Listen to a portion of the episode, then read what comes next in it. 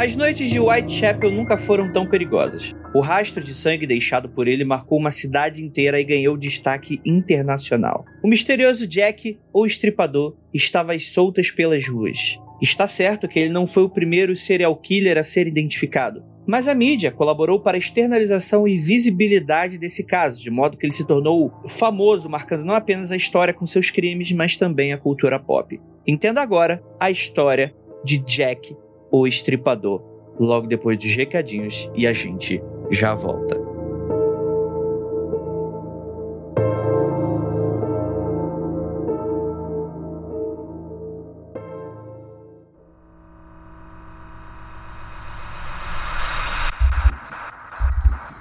Não há nada de errado com seu áudio.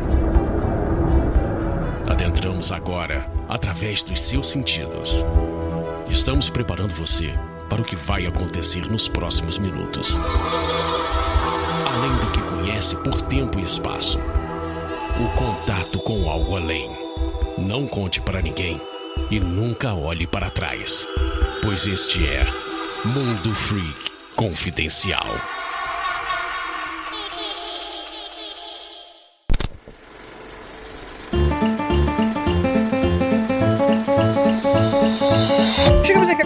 Recadinhos do Mundo Freak Confidencial. Aproveito que vai ser bem rapidinho. Primeiramente, agradecer a você que está aqui com a gente. O Mundo Freak, ele é um grande chapéu. O site Mundo Freak, né? O projeto Mundo Freak. O Mundo Freak Confidencial, ele é esse podcast hoje exclusivo aí do Spotify, tá bom, gente? E para você que não conhece, temos outros projetos, como o Cadáver Ovo Podcast, temos também o Aconteceu Comigo, eles permanecem de maneira independente. Vocês podem apoiar lá no apoia.se barra confidencial.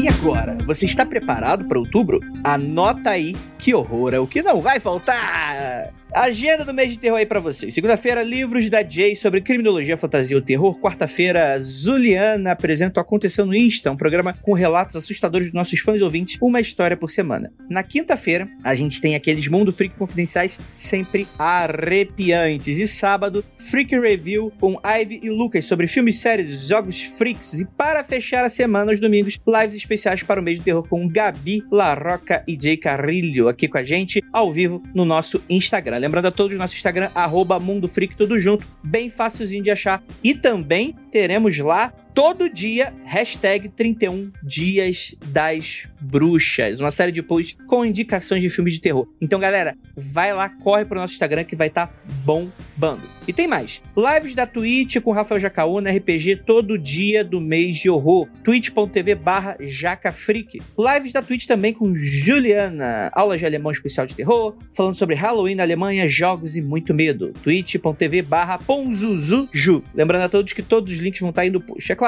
siga as nossas redes sociais, não apenas o Instagram que eu mencionei, mas também o Twitter, twitter.com/barra mundo underline freak. Você acha aí todo o nosso conteúdo. Anuncie quarentena. E agora, para finalizar, anúncio de quarentena vai ser um anúncio especial, porque aproveitando que nosso mês de terror tá vindo e temos aqui o mundo freak inteiro trabalhando em peso para isso tudo acontecer, gostaríamos de falar deles, dos nossos editores. O Murilo Lourenço e o AJ Oliveira, que estão sempre aqui com a gente. Eles editam Mundo Freak Confidencial, Aconteceu Comigo, Magicando. A gente tem uma equipe maravilhosa que tá aqui sempre com a gente. Sempre com muita qualidade nas entregas, seja para criação de vinheta, trilha sonora, até mesmo a edição do bruto, dramatização, enfim. Eu vou deixar o contato dos dois caso vocês estejam interessados aí pro seu podcast, Murilo e AJ aí para vocês. Murilo, que edita pra gente atualmente o Mundo Freak, e o AJ, o Aconteceu Comigo e o Magicando, beleza? Além do Cadáver Podcast. Então é isso, bora pra esse episódio que ficou maravilhoso e, afinal de contas, quem foi Jack Estripador? Você vai conhecê-lo agora no Mundo Freak.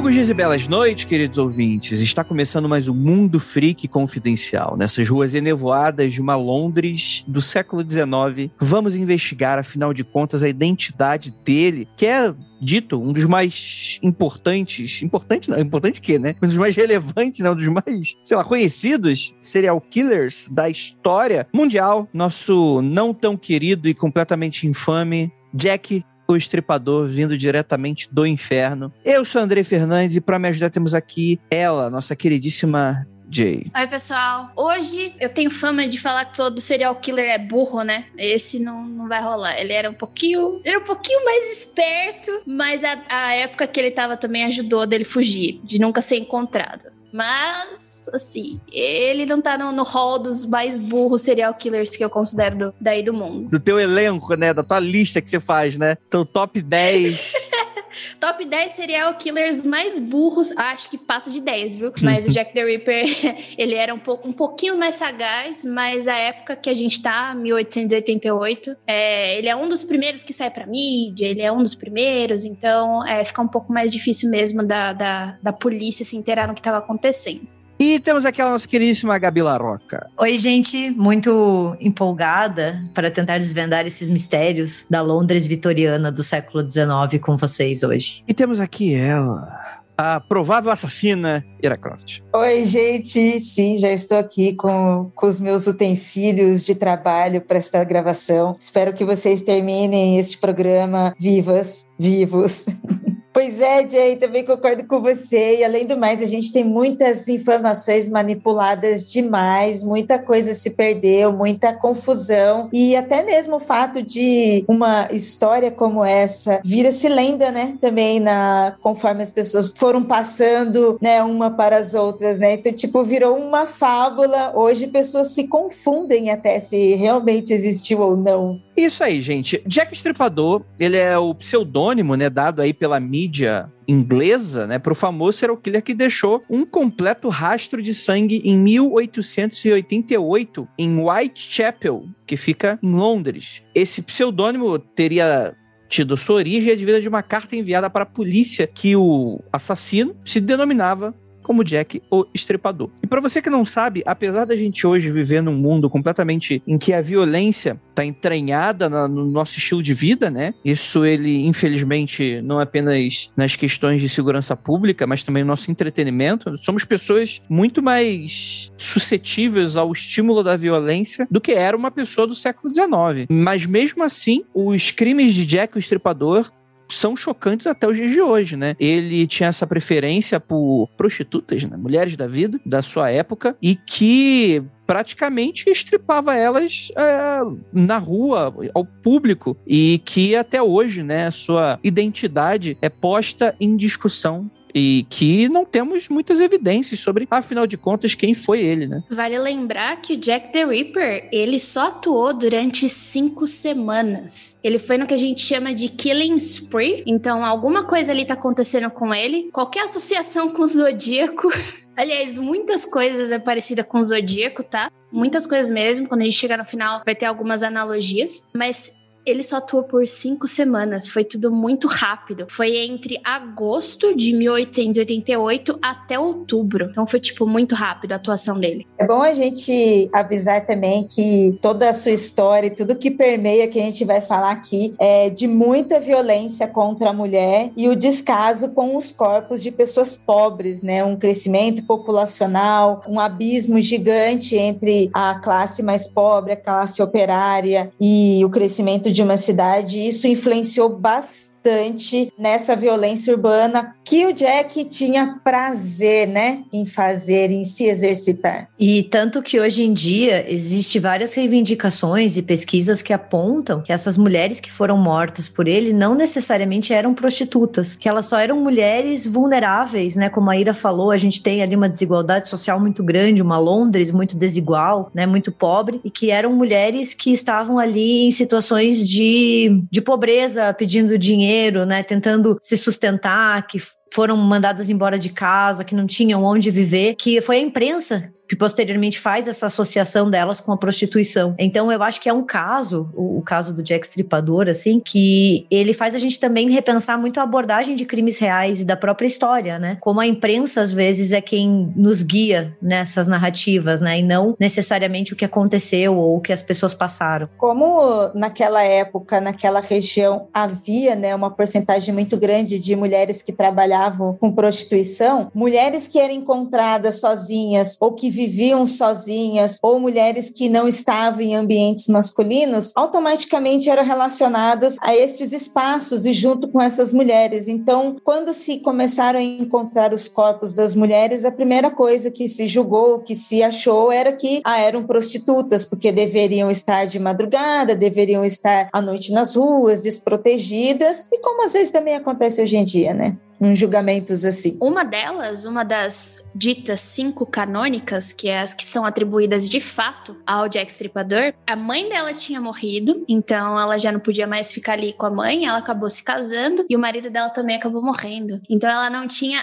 como se sustentar. Então, às vezes, ela era encontrada pedindo dinheiro na rua e não necessariamente a gente pode comprovar de que ela era realmente prostituta, né? É, é muito triste porque a gente sabe mais do Jack Stripador do que de fato das vítimas, né? Se você for procurar, por exemplo, numa Wikipédia da vida, daí eu aconselho, caso você queira saber um pouco mais das cinco canônicas que a gente vai falar aqui mais pra frente, ou você lê The Five, né, que acabou de lançar, ou você procura artigos em inglês, porque se você for ver em português, é muito triste porque você só vê como elas foram mortas. Você não sabe quem ela é, você não tem uma foto dela viva, não tem especulação sobre, de, é, sobre como era a vida dela, entendeu? Então você acaba tendo que cavar muito sobre essas mulheres. Isso mostra muito o que a mídia fez na época. O que era mais importante, né? A gente especular quem era esse cara e não de fato saber quem eram essas mulheres que estavam sendo mortas nas ruas. É, e é interessante porque essa falta de evidências cria das mais variadas hipóteses, né? Eu acho que a Jay acerta muito no início do, do programa, na apresentação, quando ela fala que era alguém talvez um pouco acima da média, mas não era que ele era tanto, talvez, porque a falta de lidar com esse tipo de criminoso, né, ou com essa forma de matar, quer dizer, é aquela história, né? Toda placa tem uma história. Significa que alguém precisou fazer uma merda para alguém fazer aquela placa ali, né? Então, você imagina que numa Londres em que podiam existir crimes, racismo, xenofobia, coisas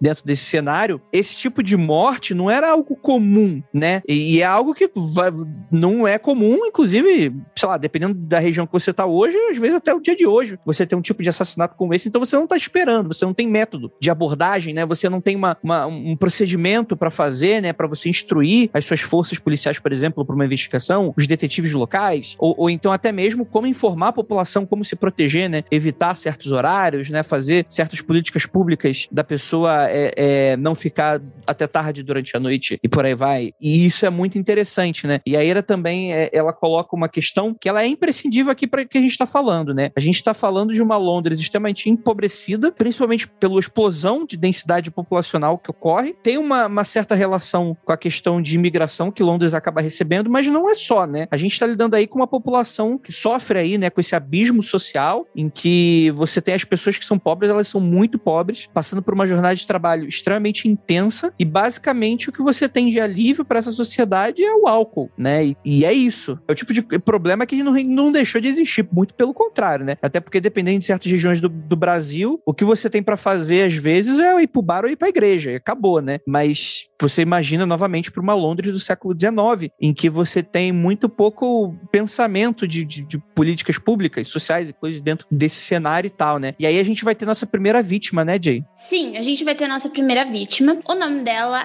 é Marianne Nichols. Antes de tudo, eu queria pegar um gancho que você falou, André, que é muito importante pra gente começar já a entrar um pouco na psicologia do, do Jack the Ripper, que é o fato do alcoolismo, né? Todas as cinco canônicas, elas tinham problema com álcool. E isso, assim, é um ponto muito importante. Por quê? Por que, que o, o Jack the Ripper ele tava atacando mulheres sozinhas, vulneráveis e que tinham problema com álcool? Se apoiavam no álcool, né? Então, primeiro, por que, que ele se focava nessas, entre muitas aspas, prostitutas? Porque ele, que, ele se achava no direito de livrar a sociedade desse mal. Ou também porque ele tinha alguma espécie de urgência de matar mulheres que eram alvos fáceis. Só que essa segunda explicação, ela é bem simplista e a gente tem que concordar um pouquinho que o Jack the Ripper, ele é muito mais complexo que isso e que ainda entramos em uma outra teoria. Por que, que ele atingia essas mulheres em específico? É, é porque a gente tem uma parte da psicanálise, da, da psicologia, que eu não consegui traduzir para o português, porque eu não sou psicanalista,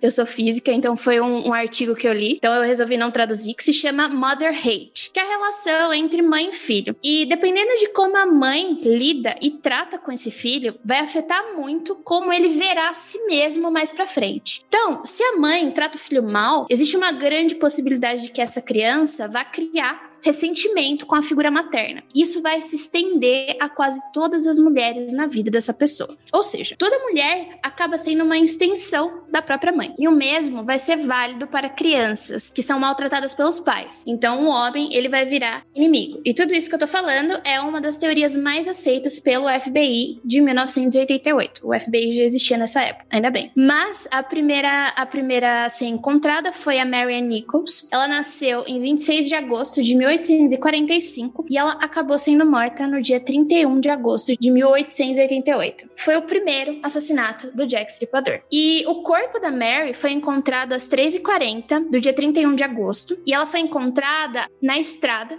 perto de um estábulo, que hoje é chamado de Donward Street, com dois cortes profundos no pescoço, quase separando a cabeça dela. E o abdômen ele foi mutilado por cortes intensos e irregulares. Algumas fontes elas dizem que a vítima, de novo, tinha esse apoio no álcool e que ela era prostituta. Mas nada confirmado, porque a região que a gente tá ali de Whitechapel é muito pobre, tem muito crime ali. Então a gente não sabe de fato qual é o histórico de cada um na, naquele momento. E também, assim, é, eu vou reforçar a indicação da Jay do The Five, que é da Halle Rubenhold, né? Porque ela faz um trabalho de resgate histórico dessas cinco vítimas canônicas do Jack Stripador. E é muito bacana porque ela até situa a vida delas antes delas virarem vítimas desse crime. E a Marianne é uma que ela fala como ela tinha uma situação de pobreza e de como ela sai de casa, deixa os filhos para trás e dela não tem onde morar. Então ela fica extremamente vulnerável, né? O próprio contexto contexto das casas que essas mulheres passavam, onde elas tinham que trabalhar para poder dormir à noite. Então, assim, é uma situação de pobreza extrema, e daí parece também que elas estão no lugar errado na hora errada e encontram essa, esse assassino. Mas eu acho muito bacana é, ler o livro O The Five pra gente entender a vida delas antes, né? E conseguir ver elas como sujeitas das próprias histórias e das próprias mortes, né? É que a Gabi falou uma coisa muito interessante que é sobre as casas que existiam ali em Whitechapel. Elas eram assim, elas possuíam um cômodo que que você dormia ali, você comia ali, você fazia tudo ali. E muitas dessas mulheres, elas não conseguiam pagar, é, porque era muito caro, era muito caro. Então, tipo, elas não tinham um emprego fixo, elas precisavam de dinheiro e elas não tinham um lugar para dormir. E geralmente esse um quarto não era um quarto individual, era um quarto que você dividia com outras pessoas. Então, é absurdo, é literalmente absurdo. E estamos falando de uma sociedade moralmente julgadora, né? Então, as mulheres, as vítimas, elas foram vítimas duas vezes, né? Elas são vítimas do Jack e são vítimas da sociedade na própria busca, né? Por ele, pelo assassino, né? A, a forma que os corpos são encontrados, além de toda essa pobreza, dessa miséria, dessas pessoas, né? A violência em que os corpos sofreram, né? A violência em que essas mulheres sofreram, né? Não, não eram crimes comuns, né? Então eles começaram a chamar a atenção por causa disso, ainda assim perdido em tantos crimes que estavam acontecendo ali. E depois esse julgamento moral sobre elas, né? Se é uma região que já são encontradas várias pessoas mortas em crimes variados, e aí esses corpos são mulheres, e aí você encontra em pedaços, né? A princípio as pessoas vão encontrar e vão, vão dar por perdido, não é nada, mais um que tá ali. E aí, quando se encontra essas mulheres, passam novamente pelo julgamento das pessoas que deveriam estar tentando protegê-las, sua história, né? Buscando sobre elas. Uma coisa que não se muda, né? Esse julgamento moral e essa forma de se buscar soluções, tentar investigar e até chegar em julgamentos, né? Eu estava assistindo a minissérie da Netflix sobre a Elise Matsunaga, né? De como as coisas andaram, como as coisas foram levadas, né? Desde a narrativa da mídia, desde o julgamento, o julgamento do, do corpo, o julgamento da situação, o julgamento deles, né? O julgamento teve a participação de um padre e ritualístico, assim, né? Dentro da Igreja Católica, que foi até a casa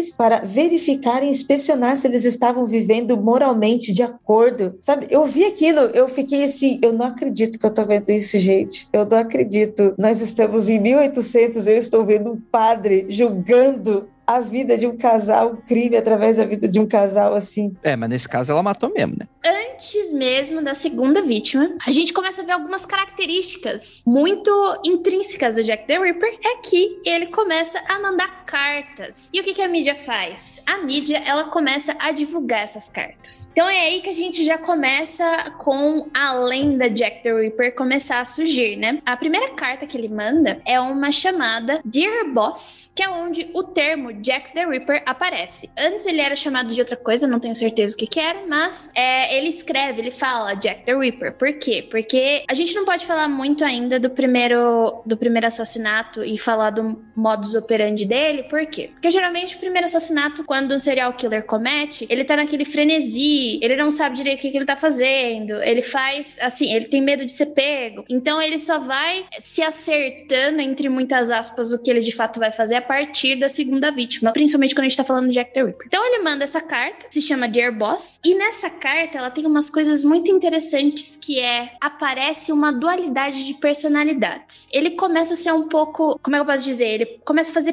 piadas com certas coisas. A, a carta tem um tom de piada. Ele tá tipo tirando sarro do que aconteceu, tirando sarro da morte. Mas ao mesmo tempo, ele começa a fazer previsões para os próximos assassinatos. E essas previsões que estão na carta de fato aconteceram. Ele fala sobre arrancar um pedaço da orelha. E na próxima vítima que a gente for ver, ele arrancou um pedaço da orelha. Daí a gente fica nesse questionamento: será que foi apenas uma coincidência? Ou será que a gente tem uma carta de fato que foi escrita pelo Jack the Ripper? Mas eu acho importante isso que a Jay tá falando aí da carta, porque apesar de, a gente querer fazer uma narrativa bonitinha e cheia dos mistérios e, e essa coisa meio polícia ladrão da coisa toda, é interessante a gente ficar e deixar bem claro que nada garante que uma pessoa que tá mandando uma carta dessas é o assassino, né? E é o tipo de coisa que é preciso ser deixado bem claro, principalmente porque a mídia vai ter papel fundamental em como vai divulgar esse tipo de informação. E, e diferente de hoje, que a gente tem uma internet, é bom deixar isso bem claro pro ouvinte se colocar na época. A mídia era a, única fonte de informação dessas pessoas. Então, o que a mídia fala se torna meio canônico, né?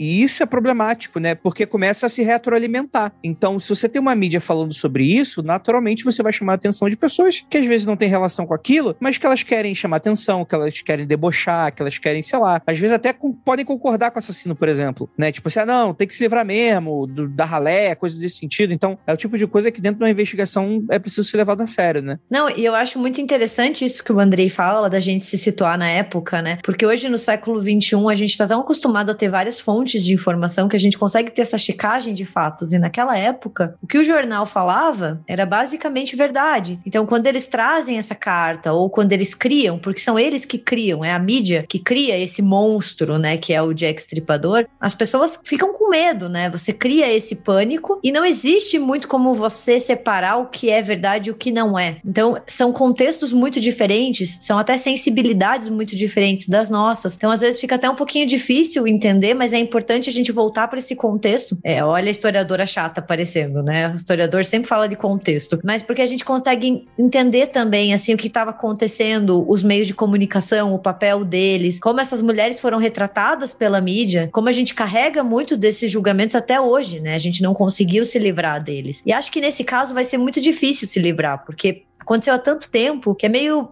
complicado, assim, desmistificar completo o que as pessoas entendem como o Jack Stripador. Já solidificou, né? Existe uma. Hoje é um folclore, né? E estamos falando sobre comportamento de pessoas, né? Sobre sociedade, né? Tanto naquela época quanto hoje, estamos falando de pessoas que se agrupam, pessoas que já cancelavam, já tinham esse comportamento de agir dessa forma, né? A mídia daquela época, mesmo falando de pouco alcance, de não ser internet, mas era uma mídia sensacionalista, literalmente aquela mídia de esquina, de estar tá com o jornal berrando, de estar tá incitando as pessoas, né, com, com esse tipo de coisa. Então a gente já tinha uma mídia que tratava dessa forma. A mesma coisa que as pessoas fazem na internet hoje em dia, né? Porque o caso Lázaro que a gente viu aí, antes de se ter uma busca por solução, a gente teve uma caçada, né, de uma pessoa, né? E, e isso faz com que, com que a mídia passe desinformação, as pessoas ficam incitadas, as pessoas ficam nervosas, as pessoas começam a julgar, começam a falar um monte de coisa e acaba tendo esse tipo de divulgação. E eu vejo isso mais ainda ter acontecido, né? Dessa forma, as pessoas literalmente na rua apontando e gritando, né? Desordenadamente, como a gente vê no Twitter hoje em dia.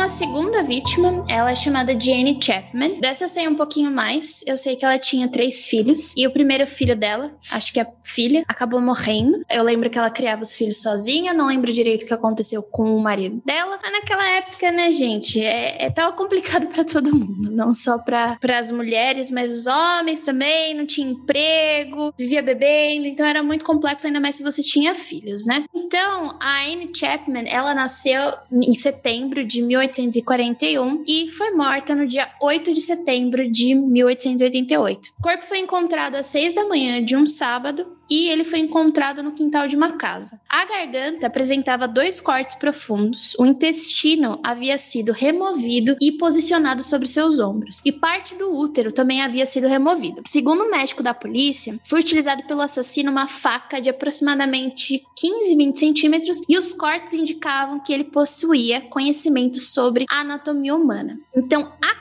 aqui a gente já pode falar um pouquinho sobre o modus operandi do Jack the Ripper. Então vamos lá, o que, que ele estava fazendo? Ele estava atacando mulheres em local que provavelmente ele conhecia muito, que era o leste da Inglaterra. E ele estava sempre atacando em becos escuros. E essas mulheres geralmente estavam sozinhas e sempre vulneráveis, como precisando de dinheiro por causa da situação de emergência que elas estavam ali vivendo. Ele provavelmente incapacitava primeiro e depois cortava a garganta dessa mulher. Só que na sua segunda vítima, a mutilação ela foi muito maior que a primeira. Então a gente está vendo que ele está escalando nos ataques. Por que, que será que isso está acontecendo? acontecendo. Então foi o que eu comentei lá antes. No começo, os primeiros assassinatos de um serial killer, eles são experimentais, eles são confusos, rápidos, mas a sensação que eles têm de, entre muitas aspas, entusiasmo vai continuar ali. Então, vai fazer com que ele acabe escalando nas atrocidades para ele se sentir esse sentimento de agitação, que é uma espécie de rush. E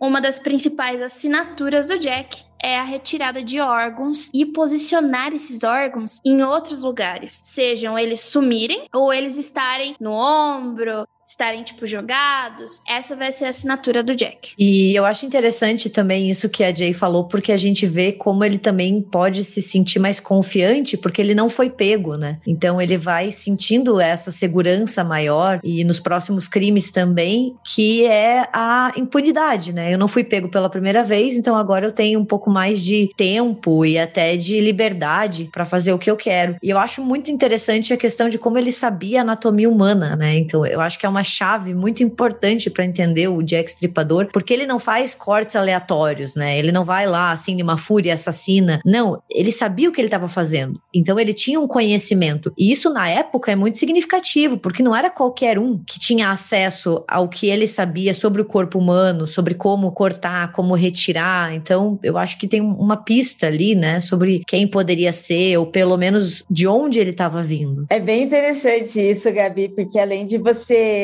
limitar, né, para a época, né, uma pessoa que tivesse acesso e conhecimento a tudo isso, né, além da gente limitar isso, a confiança e a segurança que a pessoa adquiria conforme ela ia, entre aspas, crescendo, né, desenvolvendo suas, suas técnicas e diversões de, de mortes, né, de assassinato, o quanto ela ia se sentindo, né, muito mais poderosa e livre para fazer isso nas ruas, né, brincando cada vez mais com, com as suas vidas vítimas e com a sociedade ali em volta. É, então, antes da gente ir pro assassinato duplo que a gente vai ter, ele tá escalando tão rápido que no mesmo dia, com uma diferença de 45 minutos, ele vai matar duas vítimas. Eu queria falar um pouquinho sobre por que que alguns assassinos começam a fazer contato com a mídia, né? Começa a mandar carta. Por que que ele faz isso, né? Muitas das vezes a teoria confirmada pelos estudiosos é de que eles querem chamar atenção. Aquilo dá aquele prazer de tipo, você tá no controle de alguma coisa e ninguém mais tá naquele controle, entendeu? Isso vai acontecer com dois outros serial killers que a gente tem na nossa história, que é o Zodíaco, que ele também fica mandando, fica mandando palavra cruzada pra gente decifrar, e o Dennis Rader, que é o BTK. Que por sinal ele foi pego por causa de um disquete. E esse para mim tá no topo do mais burro de todos. ele manda pra polícia: Hum, vocês conseguem rastrear um disquete? Daí, tipo, ninguém responde. Daí ele vai lá e manda um disquete. E eles conseguem rastrear onde foi colocada toda a informação do disquete. Mas o, o BTK, porque foram muitos anos e foi a própria burrice e o ego inflado dele, assim, que faz com que ele seja pego. E ele manda, ele manda um disquete. Ai, gente, eu acho assim o caso mais burro de solução de crime, porque ele manda disquete. E eu só precisava vocês comentários, assim, porque toda vez que eu leio, eu falo, não é possível que o cara tenha sido tão burro. E o pior é que o, o, a palavra disquete em inglês se chama flop disk. Então é muito mais, fica muito mais bizarro porque ele foi pego por um flop disk. É ridículo. Enfim. Segundo estudiosos, principalmente o wrestler do, do FBI, que estudou na década de 80, ele fez bastante perfil, ele estudou bastante perfil do Jack the Ripper, né? O que, que esse, esse pessoal que fica mandando coisas pra mídia pra ser publicado? E eles pedem, por favor, publiquem. O, o Zodíaco, ele pede pra publicar, entendeu? O BTK, ele também pede pra publicar, ele escolhe o nominho dele que ele quer ser. Por que que eles fazem isso? As características principais desses serial killers é o narcisismo, chamar atenção e principalmente doenças psiquiátricas em vigor. Não é o caso do BTK, mas a gente suspeita que tenha sido o caso do Zodíaco e talvez também tenha sido o caso do Jack the Ripper. Quando a gente chegar no suspeito mais provável, provavelmente ele estava passando por uma situação de crise de doença psiquiátrica e ele sentiu a urgência de matar essas, essas mulheres, porque a gente só tem cinco semanas, né, de atuação, basicamente. Então, talvez tenha sido isso. Então, essas são as principais características de pessoas que mandam essas cartas para mídia. Como ele já estava super seguro, né? Como ele já estava ali num ambiente que proporcionava isso e de repente ninguém comentou nada, né? Era necessário avisar a mídia para que as pessoas comentassem isso, né? Ele já tinha passado dos seus testes e já estava, ok, estou matando bem aí, olha, estou estipando bem aí. E também eu não fico pensando até que ponto ele não queria causar um medo, né, em massa, assim. Até uma questão meio sádica, além, claro, do reconhecimento, é, mas uma coisa que a gente vê no Zodíaco também, né, mostrar assim, olha como eu sou poderoso, vocês não sabem quem eu sou, é, e eu posso matar qualquer um. Então você tem esse sadismo, essa vontade de fazer com que as pessoas tenham medo e, você sai no jornal, uma grande quantidade de pessoas vai ler e vai ter medo, porque o monstro pode estar do teu lado, né? Você nunca sabe se você vai ser a próxima vítima ou não. É, e daí a gente vai para o que é chamado de The Double Event, que é basicamente a morte da Elizabeth Stride e logo em seguida da Catherine Edwards. Nascida na Suécia em 27 de novembro de 1843, a Elizabeth Stride ela foi morta em 30 de setembro de 1888, que é a terceira vítima. O corpo ele foi encontrado a uma da manhã no beco Banner Street. A garganta dela apresentava cortes, mas não havia mutilações no abdômen como nos outros casos. A vítima havia falecido devido à perda de sangue. E é aí que é o entre muitas aspas, de novo, pulo do gato. Por que que a gente tem a vítima anterior estripada, com muitas assinaturas do Jack. E porque essa, a gente só tem um corte limpo, feito literalmente para matar e muito sangue no chão. É isso que a polícia vai observar. Nossa, foi muito rápido e só tem esse corte aqui. Será que ele tava com pressa? Ou será que ele ouviu gente chegando e ele teve que fazer esse essa morte mais rápida do que ele precisava? Então a gente fica, putz, será? Então, quando encontram ela, logo em seguida, depois de 45 minutos, a gente tem a, o corpo da Catherine Edwards, nascida em 14 de abril de 1842, na Inglaterra. Ela foi morta no dia 30 de setembro, no mesmo dia. O corpo dela foi encontrado em Mitre Square, em Londres, pouco tempo depois do corpo da Stride. O rosto da vítima tinha sido desfigurado e a garganta foi mutilada. O abdômen apresentava um corte longo e irregular, e o rim esquerdo havia sido retirado juntamente como parte do seu útero. E é aí que a gente vê, olha, ele estava se preparando para alguma coisa e ele não teve tempo de terminar essa coisa com a outra vítima. Então ele foi lá, encontrou mais uma vítima e fez o que ele tinha planejado para fazer. E é por isso que ele matou numa numa grade de tempo muito menor. E é por isso que eles chamaram de double event, porque ele estava pronto, ele, olha, eu quero fazer isso, mas alguém estava muito próximo dele. Ou seja, podiam ter pego Jack the Ripper na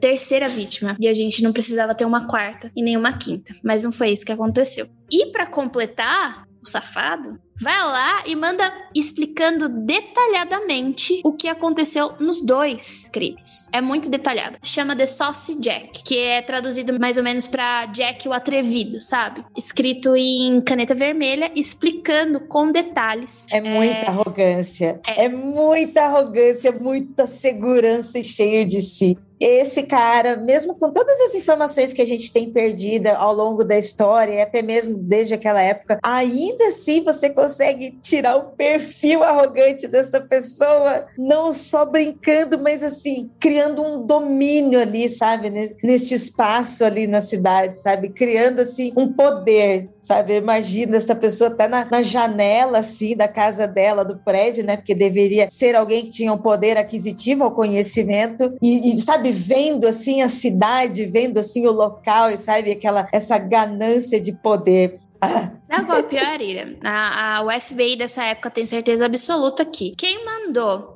o Sauce Jack e quem mandou a carta anterior é a mesma pessoa, porque a caligrafia é igual, é igualzinha. Então tá, não necessariamente a gente precisa acreditar que as cartas foram mandadas pelo próprio Jack the Ripper. Porém, um, tinha muitas descrições do que tinha acontecido nos dois assassinatos e na vítima anterior. Ou seja, eu, Jay, acredito, tenho fortes credibilidades que talvez tenha sido Jack the Ripper. E essas duas cartas para mim são mais críveis do que a primeira, que eles não têm muita evidência que a caligrafia seja igual. E eu acho muito interessante como a Jay fala que o Jack Stripador podia ter sido pego, né, nesse, nessa terceira vítima, e daí nesse, nesse evento chamado The Double Event, ele faz mais uma vítima que é a Catherine. E, e vários relatos contam que na mesma noite que a Catherine faleceu, que ela foi assassinada, ela estava alcoolizada na rua, então ela foi parada pela polícia e ela foi levada em custódia. É, e ela ia passar a noite lá, e depois ela foi solta, porque ela falou que ela não estava mais embriagada, assim. E muitas pessoas acham que não era o caso, né? Porque demora para passar o efeito. Então ela foi liberada horas antes de ser assassinada pelo Jack o Estripador. Então, se fosse uma questão talvez de, de minutagem mesmo, assim, ela não teria sido a quarta vítima e quem sabe tudo podia ter mudado e ele nem ter feito uma quinta, né? A gente nunca vai saber. Com toda certeza, né? O que, o que denota aí que talvez, é,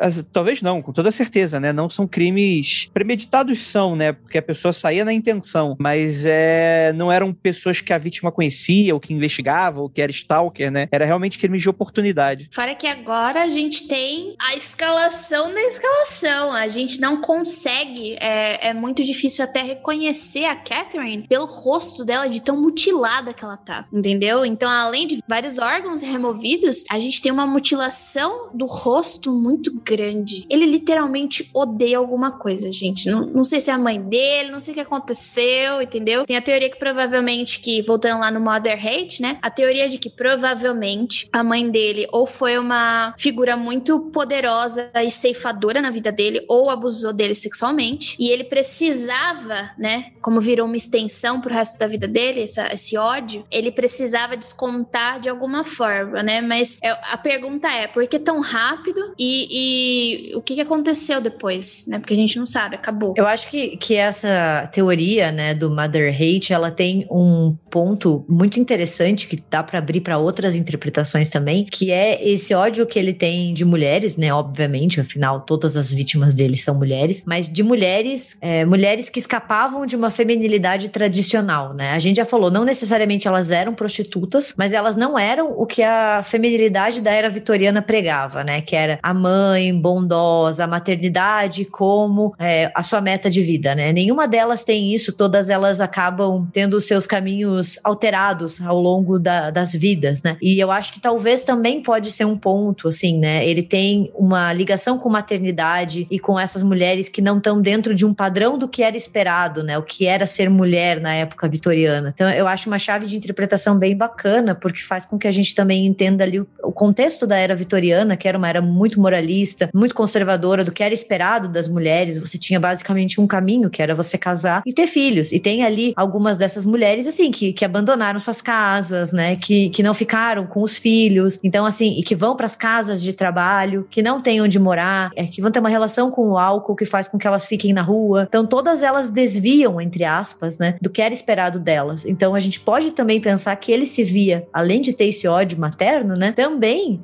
se via como um uma punição, né? Elas não deviam estar à noite na rua, né? Elas deviam estar cuidando dos seus filhos. Então, é, acho muito, muito interessante que a Jay trouxe isso. E vira uma retroalimentação, né? Porque ele é inspirado assim, né? Ele comete os crimes, comete os assassinatos e, e aí depois, quando ele via as cartas e a mídia começa a se alimentar disso e alimentar a população ainda mais, né? Com que as pessoas começam a ficar assustadas, mas elas também ficam curiosas, né? E por ser essa sociedade moralista né? Aí que elas vão agir mais, né? E fica esse círculo vicioso de uma violência alimentando a outra violência.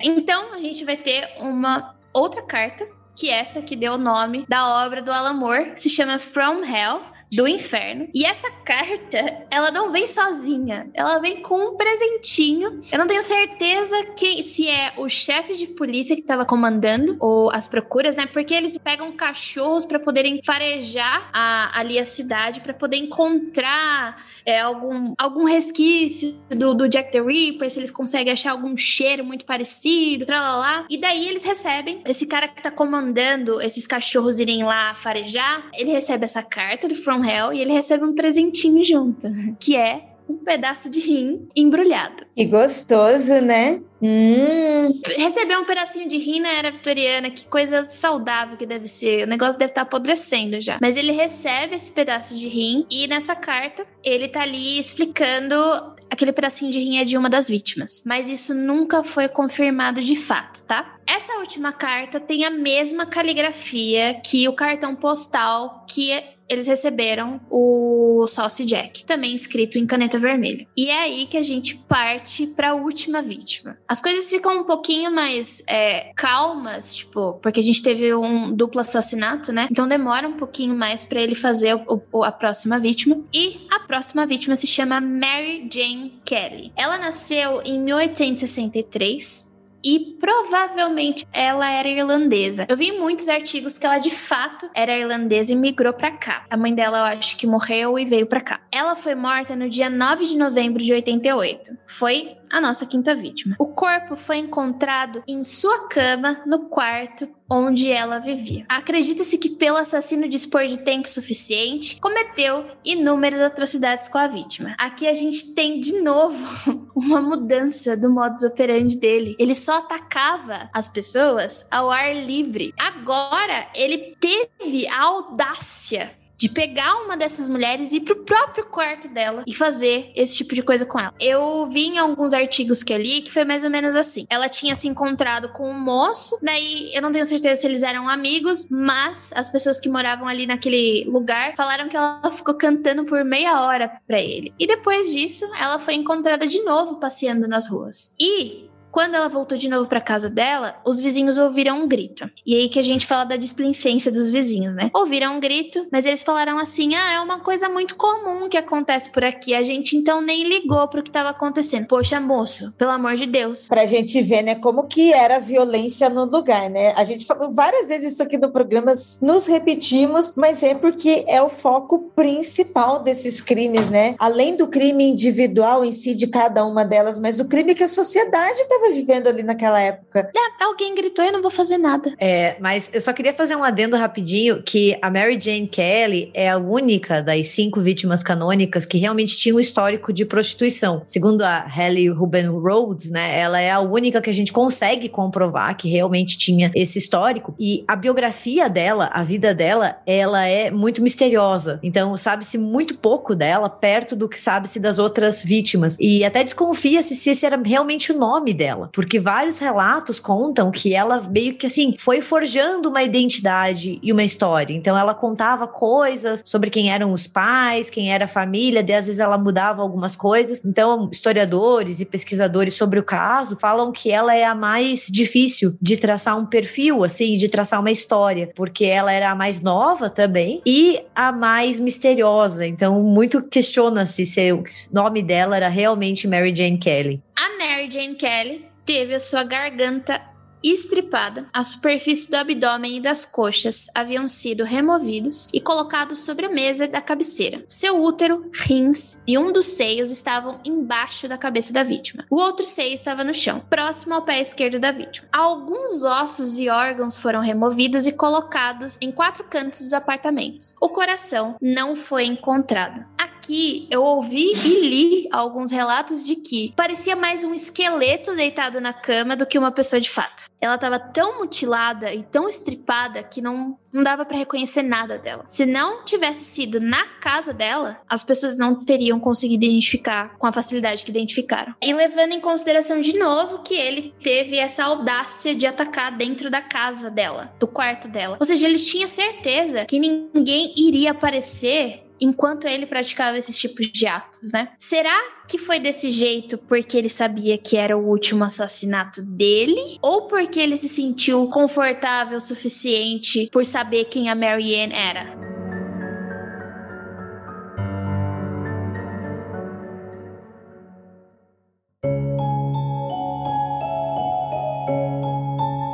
Bem, a partir daí a gente vai ter uma série de linhas de investigação que a polícia vai fazer na época, né? Os arquivos policiais sobre esses assassinatos de Whitechapel foram mantidos, inclusive, até hoje, né? E oferecem uma visão detalhada de como funcionava o procedimento investigativo durante a era vitoriana. Lembrando que existem outros assassinatos e outros crimes cometidos atribuídos ao Jack Stripador, mas que é, você não sabe exatamente se a autoria é mesmo dele. São ligados porque é, alguns deles apresentam parte do, do modus operandi dele, mas ao mesmo tempo é, parecem ainda muito distantes, assim, né? Não, não parecem crimes tão, tão distantes assim, né? Na época, mais de duas mil pessoas foram interrogadas, quase 300 foram investigadas e pelo menos 80 delas foram detidas. Essa investigação ela foi conduzida pela Divisão Criminal do Departamento de Investigações da Polícia Metropolitana de Whitechapel, que foi encabeçada pelo detetive e inspetor Edmund Reid, né? E depois do primeiro assassinato, né, é, vários detetives foram colocados no caso, e inclusive um grupo de cidadãos voluntários chamado de Comitê de Vigilância de Whitechapel começou a patrulhar as ruas procurando indivíduos suspeitos, em parte por causa da insatisfação com esses esforços populares, né? Algo que é bem comum para esse tipo de crime, né? E de certa forma, as leis investigativas elas se tornaram bastante comuns de se atribuir a médicos, cirurgiões e açougueiros, pelo, vamos colocar assim, familiaridade com o tipo de crime, né? Por motivos óbvios. Em um relatório do inspetor Swenson confirmava que 70 36 dos profissionais desse tipo que eu acabei de falar foram investigados e visitados, né? Inclusive, na época, figuras grandes, como a própria Rainha Vitória, pensavam que o padrão dos assassinatos realmente indicava que o culpado poderia ser um açougueiro, um condutor de gado de um dos navios que transportavam esses animais entre Londres e o continente europeu, por exemplo. É, o Whitechapel ficava próximo às docas, era comum esse tipo de navio de gado ficasse atracado das quintas às sextas-feiras. Isso, de certa forma, parece, se a gente fosse chutar que pudesse ser isso mesmo, né, poderia indicar porque que ele nunca mais foi pego, né? Talvez o navio dele possa ter partido e coisas nesse sentido. Mas a ideia é que teve muita gente, né, que foi detida e que a gente não conseguiu provas até hoje, né, com relação a isso. No final de outubro, o cirurgião da polícia, o Thomas Bond, não o James, foi questionado sobre qual seria a opinião dele com relação às habilidades cirúrgicas e conhecimentos médicos do suspeito, né? E a análise dele é um dos mais antigos perfis de criminosos que se tem notícia. Então, abre aspas, o que, que ele fala? Todos os cinco assassinatos, sem dúvida, foram cometidos pela mesma mão. Nos quatro primeiros, as gargantas parecem ter sido cortadas da esquerda para a direita, sendo que no quinto caso, a gravidade da mutilação faz com que seja impossível dizer a direção que o corte fatal foi feito. Porém, sangue arterial foi encontrado em esguichos na parede, próximos de onde a cabeça da mulher deveria estar encostada. Todas as circunstâncias envolvendo os assassinatos levam-me a formar a opinião de que mulheres deveriam estar deitadas quando foram assassinadas. E em todos os casos, a garganta foi a primeira a ser cortada. Ele, inclusive, o doutor, né? Ele era um forte opositor da ideia de que o estripador teria qualquer conhecimento científico ou anatômico, né? O mesmo, abre aspas, um conhecimento técnico de um açougueiro ou um abatedor de cavalos. Na opinião dele, o assassino seria um homem de hábitos solitários, sujeito a ataques periódicos de mania homicida e erótica, segundo ele. E as mutilações possivelmente indicavam a existência de satiríase, né? Que seria um tipo de hipersexualizada hoje conhecida, né? Como é um diagnóstico clínico usado por profissionais de saúde mental para descrever uma libido extremamente frequente ou repentinamente aumentada. Satiríase seria o nome dado quando essa condição ocorria em homens, ninfomania quando ocorrida com mulheres. Então ele tinha essa opinião bem forte relacionada a isso. É muito significativo essa fala, né, do, do cirurgião da polícia, quando ele diz que as mulheres deveriam estar deitadas quando foram assassinadas. E isso contribuiu bastante para, por muito tempo, que elas fossem taxadas como prostitutas. E algumas estudiosas, né, pessoas que se dedicaram aos casos, falam que às vezes elas estavam dormindo na rua, né, que não tem nada delas estarem ali trabalhando, elas só estavam deitadas ou até assim, se agachando para pegar algo, né? Elas se abaixaram para pegar, se agacharam e foram pegas de surpresa. Então, a gente gente nota ali na fala dele como já tem até uma certa ideia, uma certa indicação para onde eles querem levar a investigação, né? Elas estavam deitadas, logo elas eram prostitutas.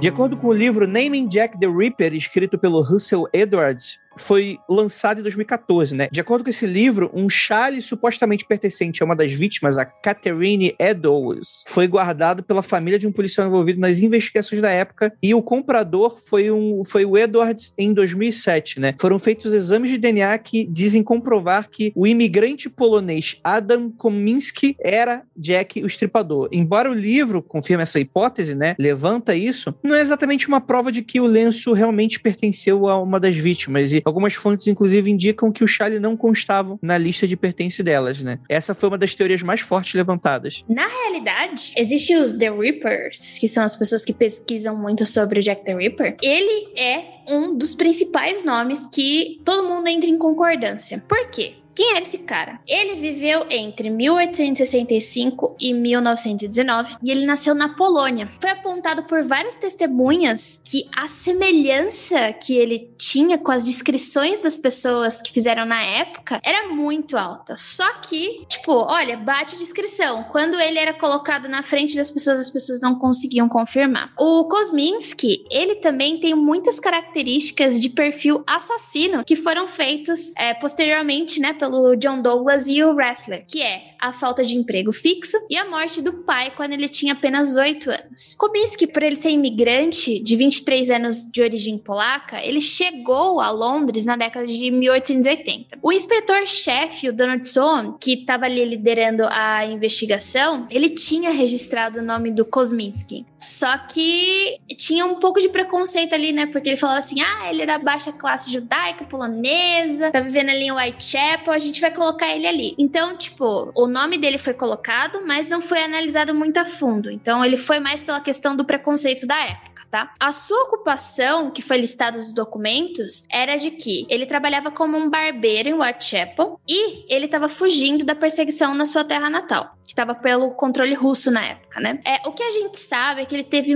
graves problemas psicológicos, provavelmente esquizofrenia, e ele sofria de alucinações. E ele também era descrito como misógino. É o que a gente sabe das notas do Kosminski é que ele tinha um grande ódio pelas mulheres e tinha muitas tendências homicidas ele mais tarde foi internado em uma sequência de manicômios, onde ele morreu no hospício aos 53 anos, pesando apenas 44 quilos, depois que ele contraiu gangrena na perna. E é aí que a gente consegue fazer uma análise de, de DNA com o Russell Edwards, né? Mas esse é o principal pessoa, é o nome que mais aparece quando a gente fala do Jack the Ripper. Só que também tem algumas teorias de que o Jack the Ripper era uma mulher. Eu não sei se vocês já ouviram isso. Não. Essa pra mim é a mais curiosa. Pra mim não bate, obviamente. Nossa, eu nunca ouvi teoria. Eu só vi em tipo fábula, né? Porque, como, como a gente falou, muitas pessoas criaram sobre isso, mas eu não sabia que tinha teoria, não. Não, tem uma teoria e o nome dessa mulher é Elizabeth, também conhecida como Lizzie Williams. Ela era esposa do Sir John Williams. Na realidade, ela nunca foi suspeita pela polícia de fato. Só que tem um livro chamado Jack the Ripper, The Hand of a Woman, do John Morris, que vai levantar essa hipótese de que a Lizzie, ela matou as cinco mulheres e retirou seus úteros por inveja.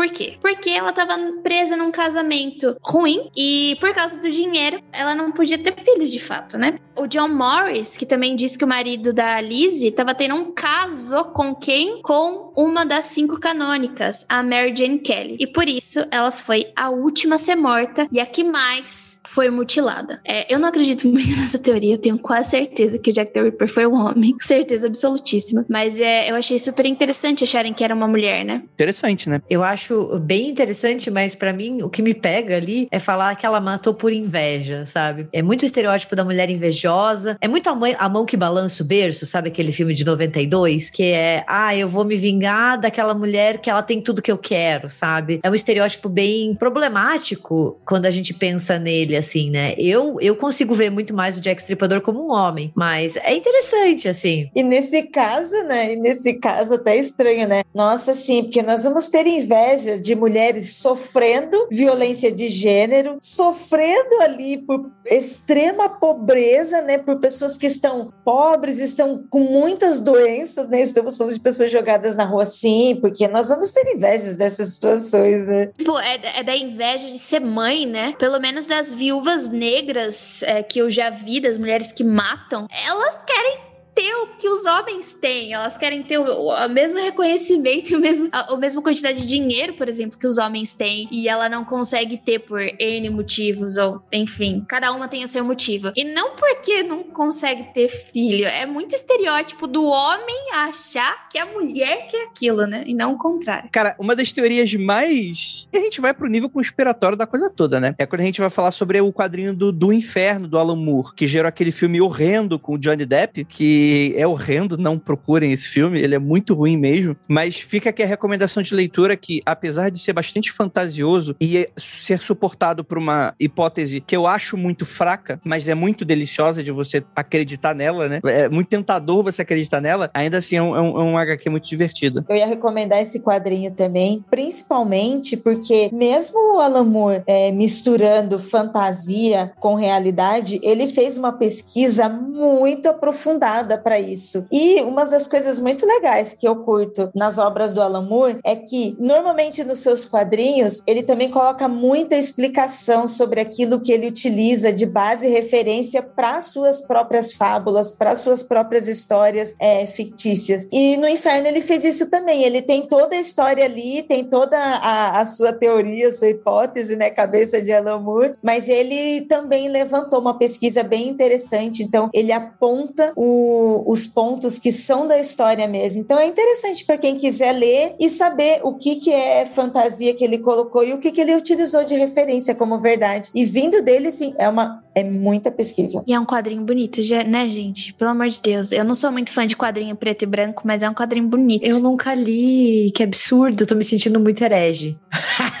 eu, na verdade, eu fui é, evangelizada por um colega meu na faculdade. e eu falei assim: não, porque eu, eu, ouço muita coisa, eu leio muita coisa sobre serial que letra lá. E você já leu do inferno? Eu falei assim: eu não gosto de quadrinho, né? Aquela pessoa, eu sou leio livre. Você acha que eu sou nerdola, meu? Me indicando quadrinho? Eu não leio essas coisas. Só porque eu faço física, você acha que eu vou ler quadrinho? Daí ele falou assim: não, você vai ler quadrinho. Por isso que o Alan Moore foi a porta pras drogas, né? Porque daí eu fui ler Sandman, daí já foi, né? Enfim, ele, não, lê esse quadrinho aqui. Daí o primeiro quadrinho que eu li na minha vida, depois do, do Piada Mortal, foi o do Inferno. E, tipo, a experiência é muito legal, gostei bastante. É fantasioso, claro, mas tem muita pesquisa, como a Ira falou. Mas eu acho um quadrinho bonito, porque se você pega outros quadrinhos do Alan Moore, não é bonito, né? Desculpa falar, mas tem umas coisas que é feia pra caramba. Ai, Jay. Não, eu concordo com a Jay. Eu vou ficar quieta. O Alan Moore sempre sofreu com isso, tadinho toda coisa que saía do, do âmbito super-herói era. E tem, tem algumas coisas de super-herói que eu acho que é feio demais. Não é, não. Ele tem um ótimo trabalho, sim. Não, é desenho, Ira. Ele não desenha.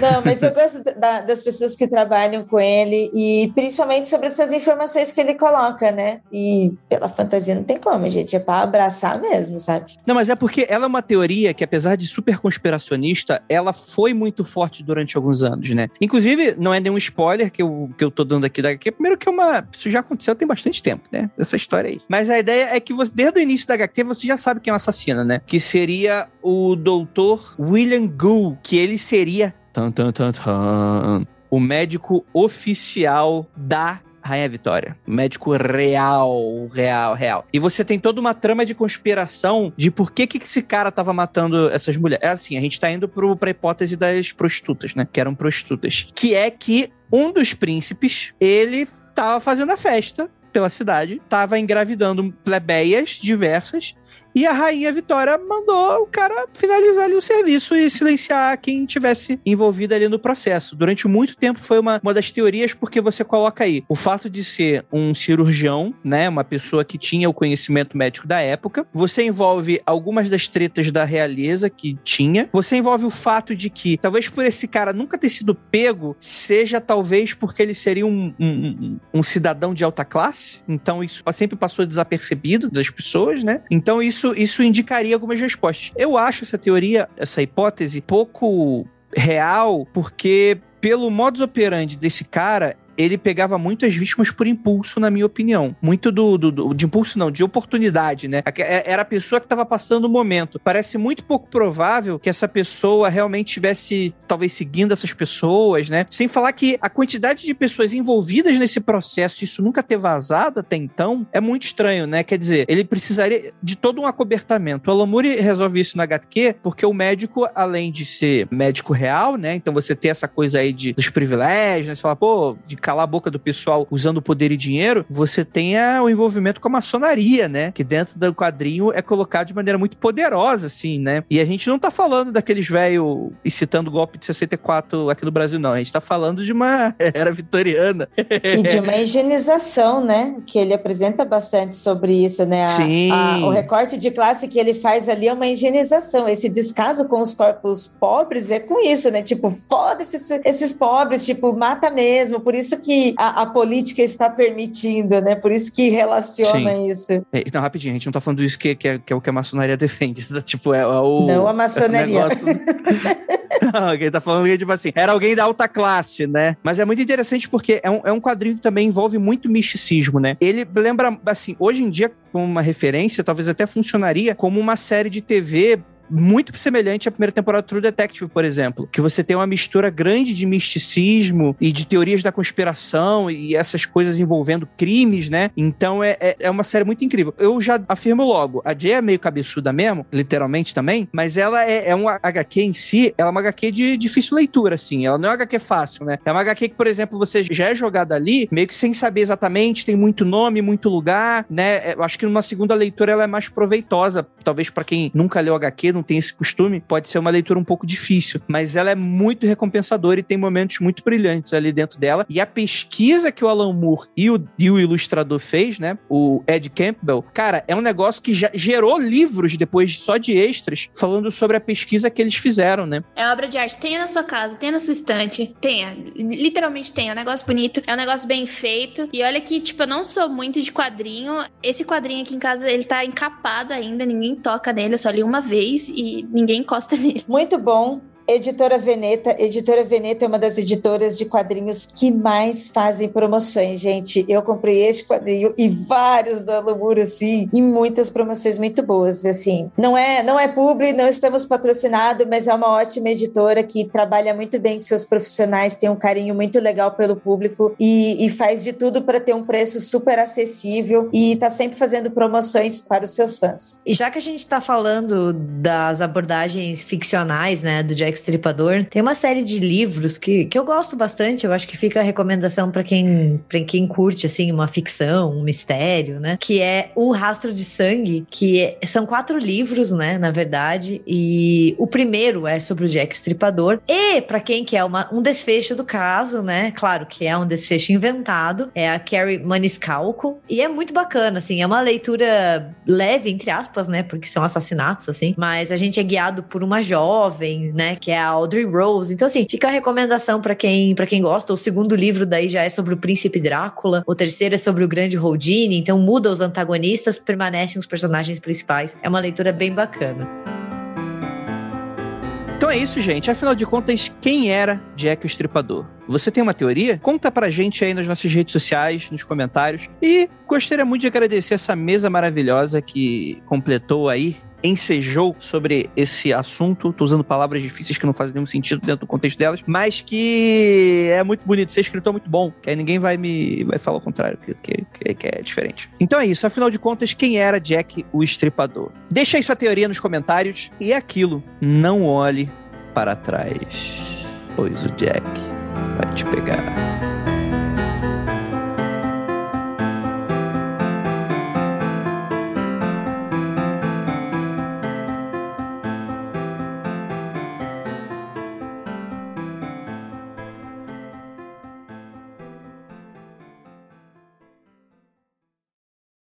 mundofreak.com.br